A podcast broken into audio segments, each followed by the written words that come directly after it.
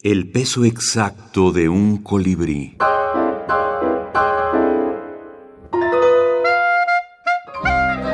Fútbol y minificción.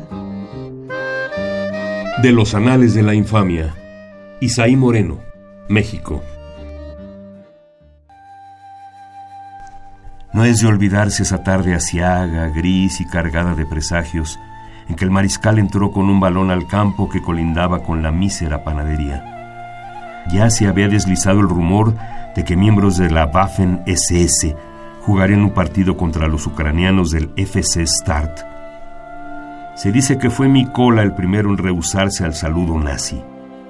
Nazi era también el árbitro. Ya se sabe que ganaron los ucranianos pese a la trampa.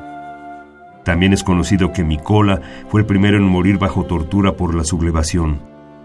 Los camaradas que sobrevivieron al campo de concentración, a la guerra y al olvido, relataron después que uno de los nazis trató de salvar la vida al jugador a cambio del balón con su firma para entregarlo a su pueblo como prueba de los hombres valientes que conquistaba el Reich. Dicen que Mikola escupió la esfera y la entregó diciendo que esa era su firma. Dicen que al final, con sarcasmo, realizó el saludo nazi y caminó sin que nadie lo obligase por el pasillo de la condena. Fútbol en breve. Microrelatos de Yogo Bonito. Selección, comentarios y estudio. Aldo Flores Escobar.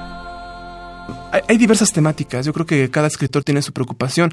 Hay temas, por ejemplo, Isaí Moreno, mexicano, obviamente, recupera alguna parte de, lo que dice Galeano sobre la, sobre la colonización, por así decirlo, de, los nazis, ¿no? que, que están tomando diversas tierras y tienen un partido contra los ucranianos del FS Star, ¿no?